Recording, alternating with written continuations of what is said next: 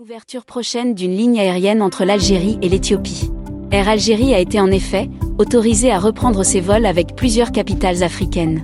Le 14 août dernier, la compagnie algérienne a annoncé, via un communiqué, le lancement de ses liaisons avec Dakar, Nouakchott et Niamey.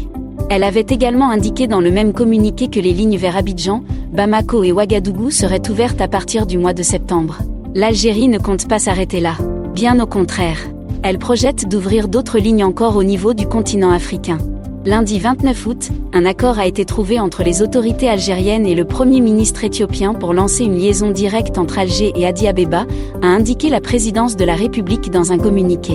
Avec cette nouvelle ligne, l'Algérie desservira une dizaine d'aéroports africains.